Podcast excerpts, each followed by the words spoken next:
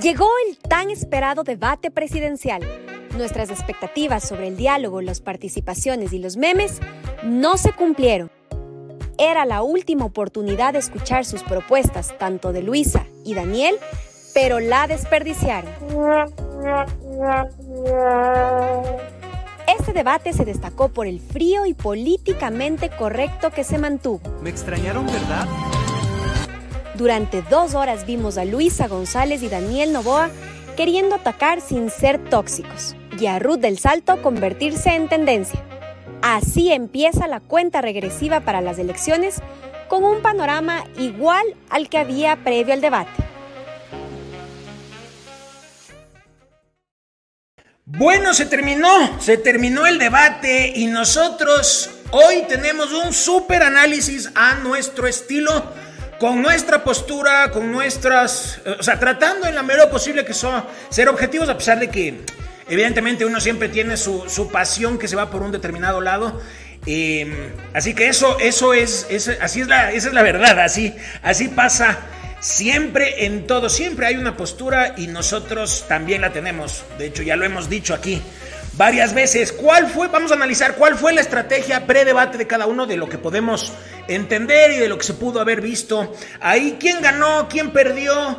Eh, ¿A quién le va mejor? ¿Quién llega mejor a las elecciones? Hay que darse cuenta que las elecciones es el objetivo. El objetivo no era ganar el debate, el objetivo es ganar las elecciones. Así que ¿quién llega mejor el 15 de octubre? Sinceramente, pienso que mejor va a llegar. Eh, a no, esto es política y no se va a saber hasta que no lleguen las elecciones y se, ven, y se vean los resultados. Pero parecería que llega mejor Daniel Novoa.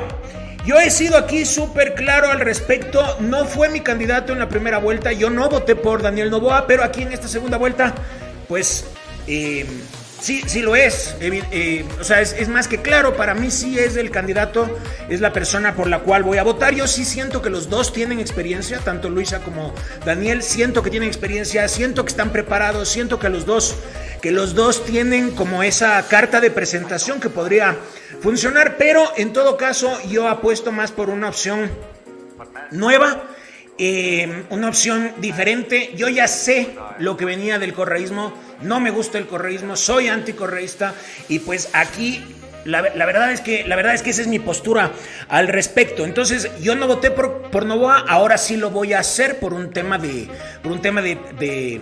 O sea, prefiero equivocarme con algo que no sé, porque yo no sé cuál, cómo sería el gobierno de, de, de, Daniel Novoa, suponiendo que llega, que equivocarme con algo que yo ya sé, porque yo ya sé, el correísmo ya lo vivimos 10 años y no es algo que yo quisiera ni para mi vida ni para el Ecuador, eh, pero, pero para nada. Sé que esto va a desplegar un montón de mensajes de los pro Correa y de los y de los que están ahí de los odiadores resentidos, no todos, pero sí sabemos que hay muchos de esos que son odiadores y resentidos que de por sí a nosotros nos han bombardeado, apunte comentario, resentimiento, demostrando su pasión, que es normal en la política.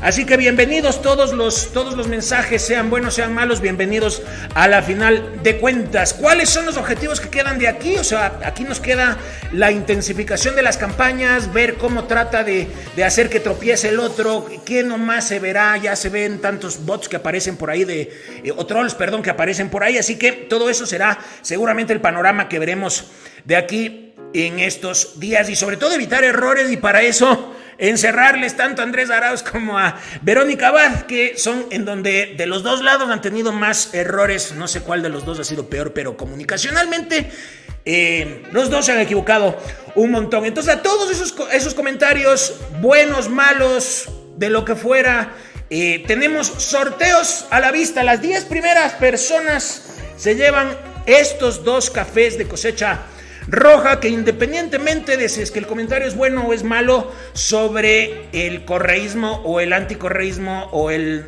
Novoa o, el contra Novoa, Créanme que para todos, para todos van a ser buenos estos cafés, así que pilas con eso porque realmente son los cafés más top que tiene este país y yo siempre lo digo así.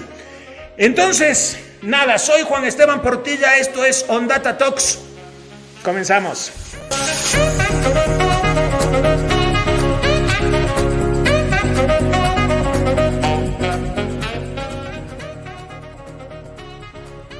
Bueno, Vamos entonces con el primer punto para analizar quién llega mejor al 15, que ya les decíamos como conclusión qué es lo que pasaba. Em, ¿Cuál es la estrategia pre-debate de lado y lado?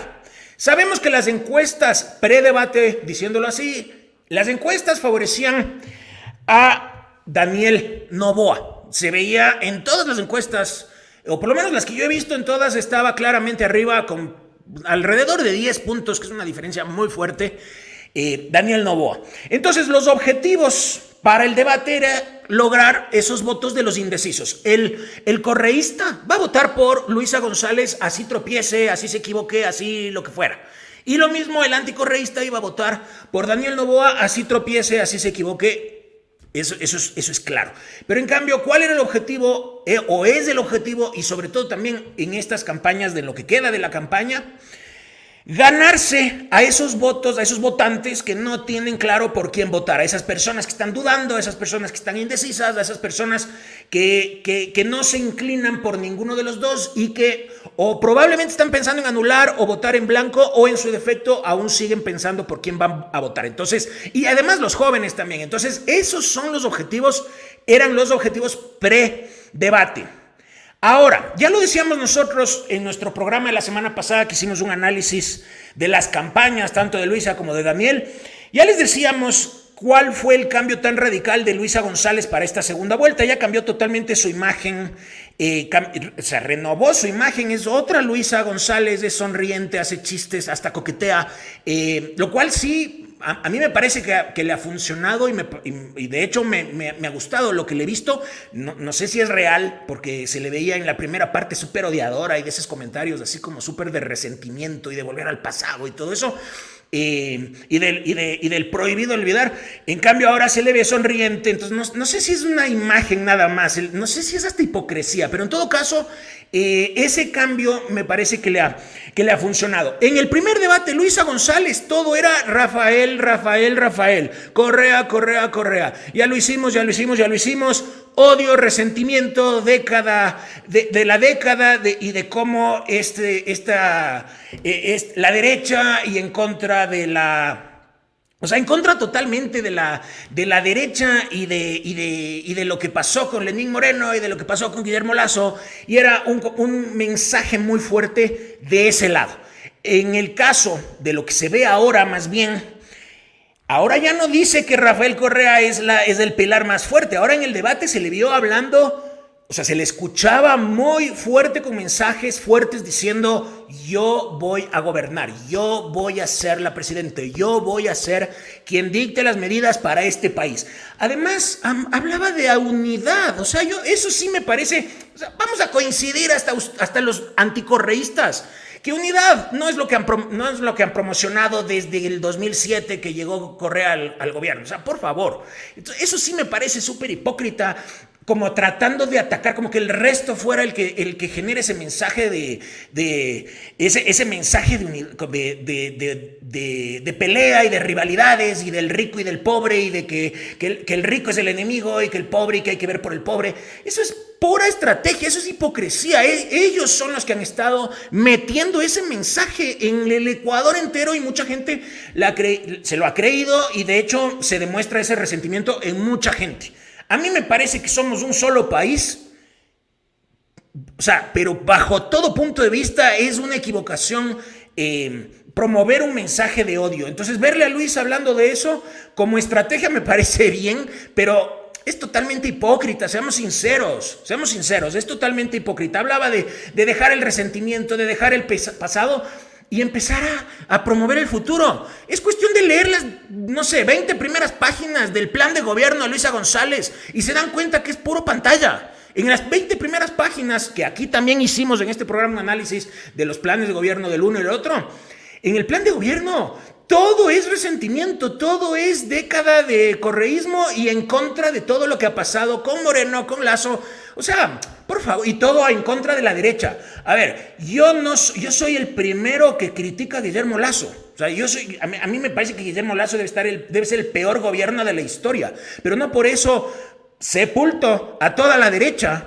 Así como Correa me parece que es, no, le meto en la misma colada que, que, a Guillermo Lazo y no por eso puedo decir que toda la izquierda está equivocada, pues me parece que hay ideas buenas de la izquierda, ideas buenas de la derecha y este mensaje del neoliberalismo que tanto daño le hace al país, eso no es así. O sea, en tal caso el socialismo le ha dañado al país, pero yo no podría generalizarlo como que todas las personas de izquierda están equivocadas porque no es así, al igual que pasa con la derecha. Entonces me parece que ese mensaje es hipócrita, pero se ve que esa era su estrategia. Ahora, en el caso de Daniel Novoa, lo que se ve es coherente a lo que fue en su primera, en su primer debate. O sea, él se le hablaba, él, él, hablaba muy natural, muy tranquilo, sin rencores, sin pasiones, sin caer en provocaciones. Y de hecho también hay que tomar en cuenta Daniel Novoa no era el objetivo de ningún otro candidato. Él llegó por una casualidad. O sea, ni él se la cree que haber, habrá llegado a la segunda vuelta, haber llegado, perdón, a la segunda vuelta. Él seguramente tenía su plan para la siguiente elección. Él en esta llega por pura casualidad. Entonces la conversación no pasaba por él. Él, es el outsider, ahí se mete en, en, esta segunda vuelta, pero totalmente de una forma que nadie se lo imaginaba, ni siquiera él, ni siquiera su esposa, por más positiva que se la ve. Entonces la conversación no pasaba por él. Y la conversación, pero bajo ningún punto de vista, estaba ligada a que él podría llegar a, la segunda vuelta. Entonces él se le veía súper tranquilo, se le veía como pausado, sin rencores y nada de eso. Y eso es lo mismo que se le vio esta vez. Es exactamente lo mismo que se le ve esta vez. Entonces llega sin presión y eso nos genera una expectativa, a todos nos genera una expectativa, porque todos nos imaginábamos verle en el pero chuta, rompiéndola en el debate y no fue el caso. O sea, no fue el caso. Nos generó una expectativa que no es. Porque como estábamos tan concentrados en los Jan Topic, en los Luisa González, en los, en los Yaku, en los Herbas, en todos, en Otto, estábamos tan concentrados en ellos que nadie se imaginaba lo de Daniel Novoa y el rato al rato sí sorprendió porque era un mensaje diferente al del resto, sin odio, sin, sin nada de eso. Eh, y, y, y hablando como que es preparado porque sí lo es. Entonces, eh, y obviamente tomando en cuenta que el ecuatoriano o la mayoría, sobre todo los jóvenes, están, están cansados de la política. Entonces, la estrategia de Daniel Novoa era de no confrontar, de mantener, de no, equivocarse, de no caer en memes, de, de, no tener, de no tener situaciones en las cuales se amplifique un mensaje contra él. Esa era su estrategia. Y por otro lado, trataba de meter mensajes para que esos, meter, o sea, me parece que su estrategia era meter mensajes a través de indirectas y esas indirectas amplificarlas en las redes sociales. Mientras estábamos viendo el debate ya se veía toda la artillería del lado de la estrategia de, su plan de, perdón, de redes sociales, ya se le veía a él en esa estrategia, ya se le veía a su equipo amplificando el mensaje mientras él aún estaba en el debate. Entonces eso estaba todo orquestado, todo planificado. De hecho, yo no digo, yo, ojo, yo no estoy diciendo que sea falso lo de, lo de su esposa y de la situación eh, de salud que tuvo, pero en un debate y dadas las condiciones y dada el futuro y lo que representa para él llegar a ser presidente, estoy seguro que aprovechó también, o sea, no, no, digo que él quería estar en esa posición, pero ese mensaje de los médicos, eso hace parte también de la estrategia desde mi punto de vista, porque eso también le iba a hacer a que todo el mundo, medios de comunicación, personas y todos estén curioseando qué pasó con Alvarito ¿Qué pasó con su esposa? A la final recién nos enteramos ya para, para, para un par de días después, nos enteramos de qué realmente pasó. Entonces, me parece que eso también hace parte de su estrategia. De hecho, en el, en, el, en, el, en el, discurso también empezó a mencionar lo de la tabla de consumo, haciendo alusión a gobiernos pasados. Gobiernos pasados. Eh, en el, en el, eh, de esto de sin corrupción alcanza sin decir que hubo corrupción en el gobierno de Correa. Entonces eran todo mensajes con indirectas. Pero después se enfrenta a una situación en la cual sí estuvo un poco, ahí, ahí sí seguramente... Eh, le, seguramente estaba preparado, pero sí podría haberle descolocado lo que vamos a ver en este video número 4. La mayor parte del crimen organizado de la violencia viene de un crimen organizado, mafias que incluso ponen ministros que facilitan la exportación de drogas. Respóndale al país si el exministro Bernardo Manzano fue parte del grupo Novoa como gerente.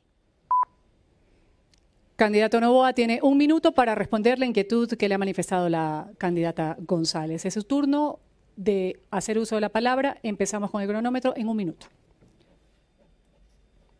Bernardo Manzano sí fue, hace mucho tiempo, gerente dentro de Corporación Novoa. Asimismo, también hay ministros como Pepe Serrano que estuvieron involucrados con el narcotráfico. Eso en gobiernos pasados. Hay que averiguar en qué gobiernos es que estuvieron involucrados. Estoy totalmente de acuerdo de que... Yo me imagino, yo me imagino que desde el lado de la, de, del jefe de campaña, del lado y asesores del lado de Luisa González, tienen que haber estado buscando por todas partes cómo salpicarle de alguna forma. Yo por lo menos no había escuchado la relación del grupo Novoa con Bernardo eh, Manzano, pero la respuesta de él se ve que también ya tenía planeado por si acaso le ataquen de alguna forma con eso, que seguramente en su escenario también estaba que le podrían haber atacado de ese lado. Y él menciona lo de Pepe Serrano.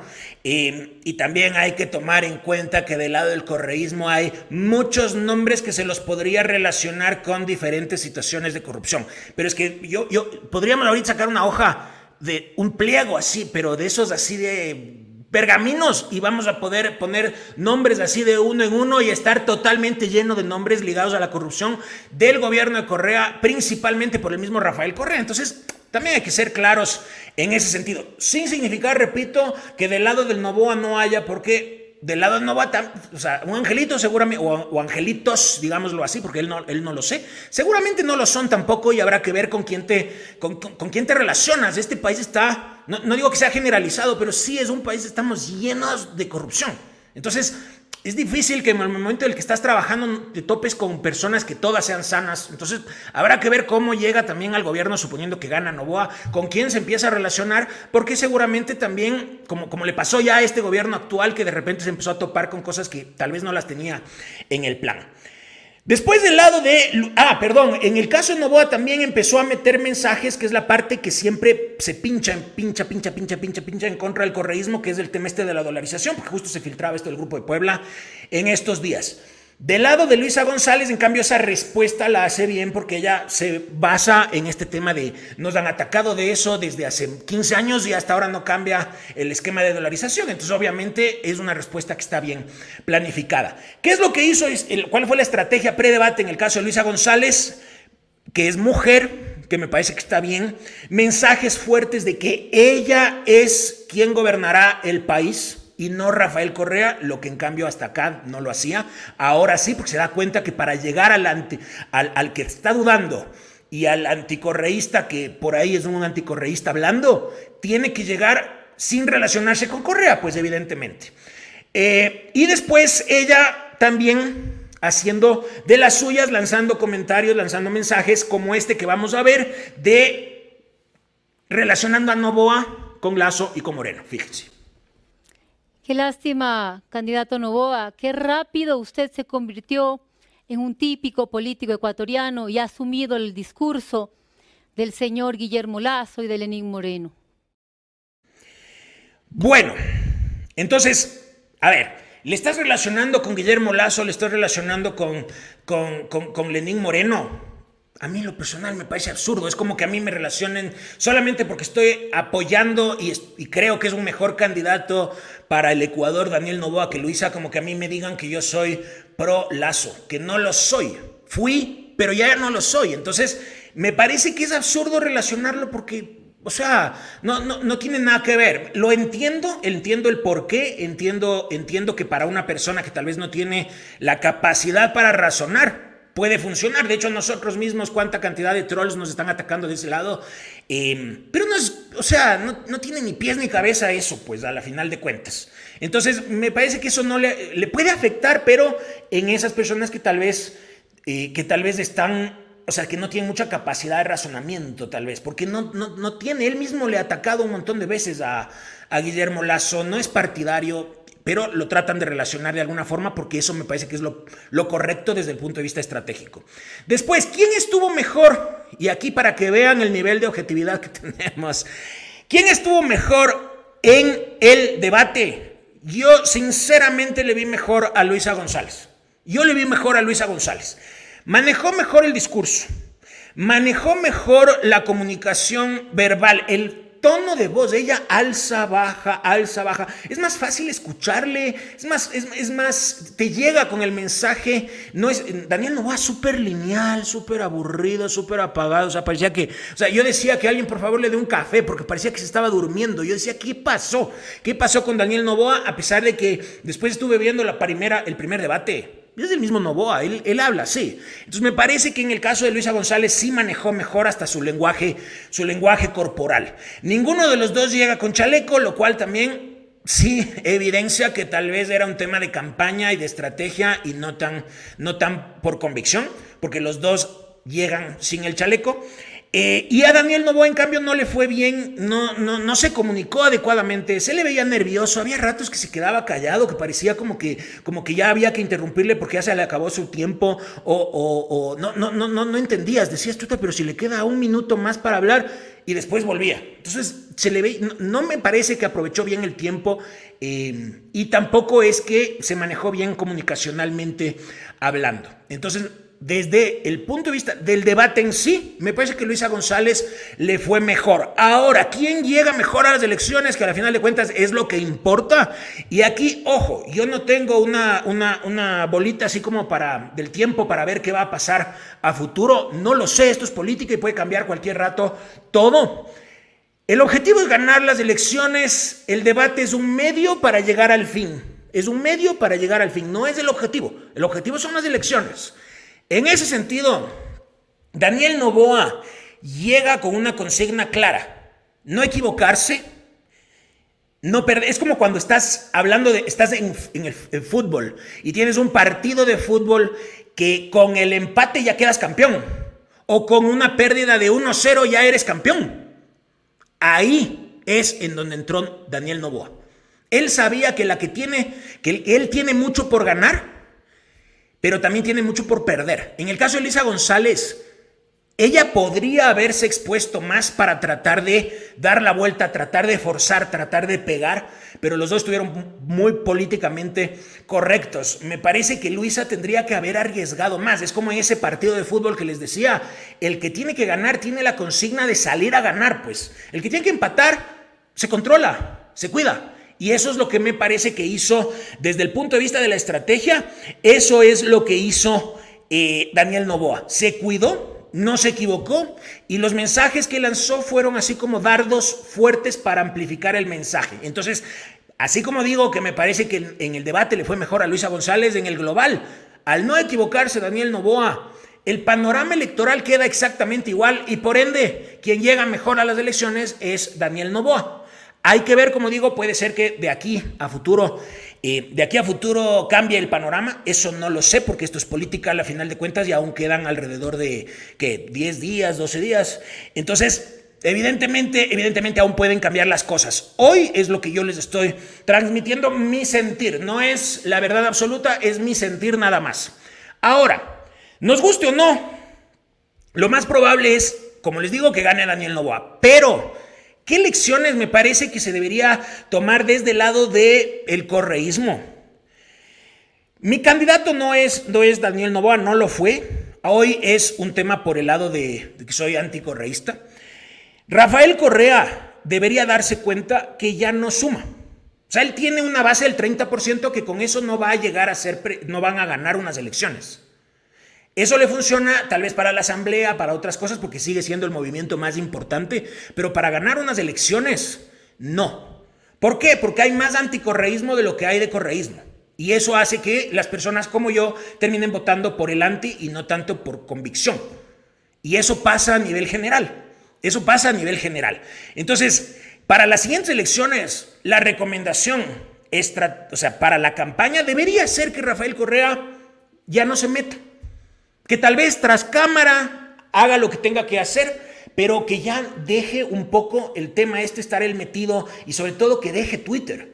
Que, o X, que deje, porque yo creo que eso ya no le suma, porque hay mucho más anticorreísta de lo que hay de correístas. Ya le pasó la vez pasada, de hecho, en el 2017 ya se hablaba de esto que estamos diciendo. Para el 2021 ya perdió y para, el, para ahora, evidentemente, también.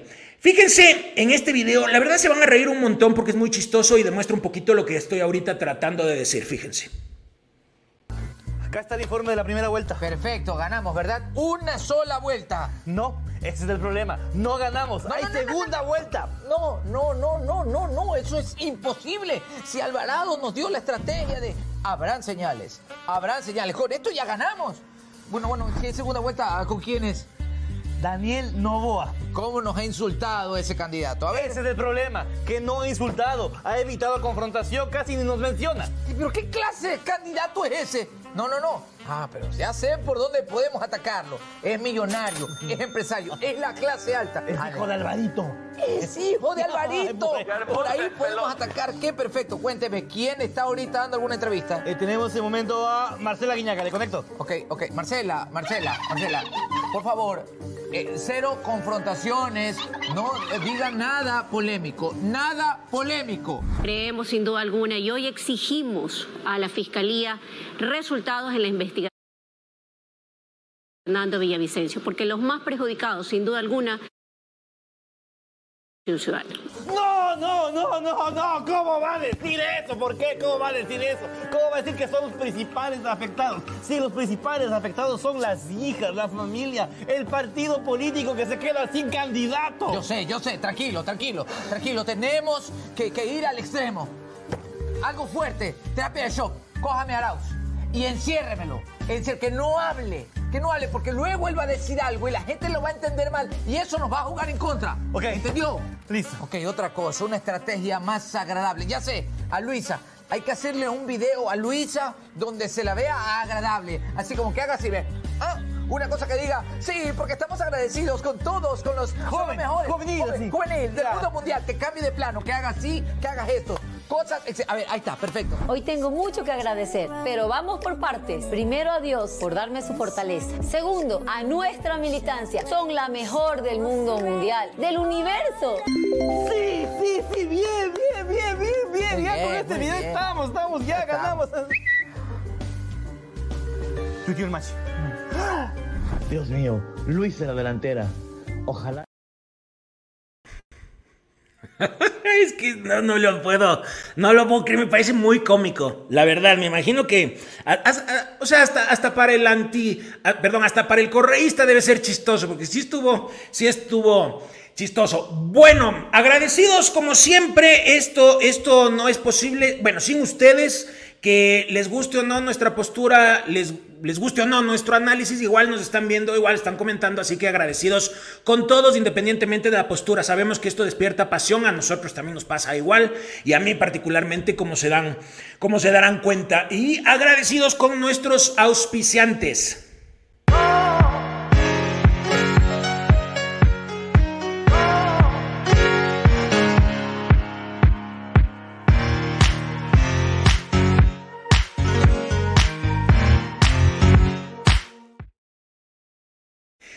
Pilas, pilas, pilas con estos cafés, los comentarios, los 10 primeros se llevan estos cafés, dos, uno rojo, uno negro para cada uno, así que pilas que es el café más top que tiene este país. Además, agradecidos con nuestros amigos de Dermacutis con estos kits. Este kit para el cuidado de la piel tiene un- una crema aclarante, un dermoprotector solar y un suero detox aclarante. Entonces, estamos listos con el programa de hoy, agradecidos como siempre y nos vemos la próxima.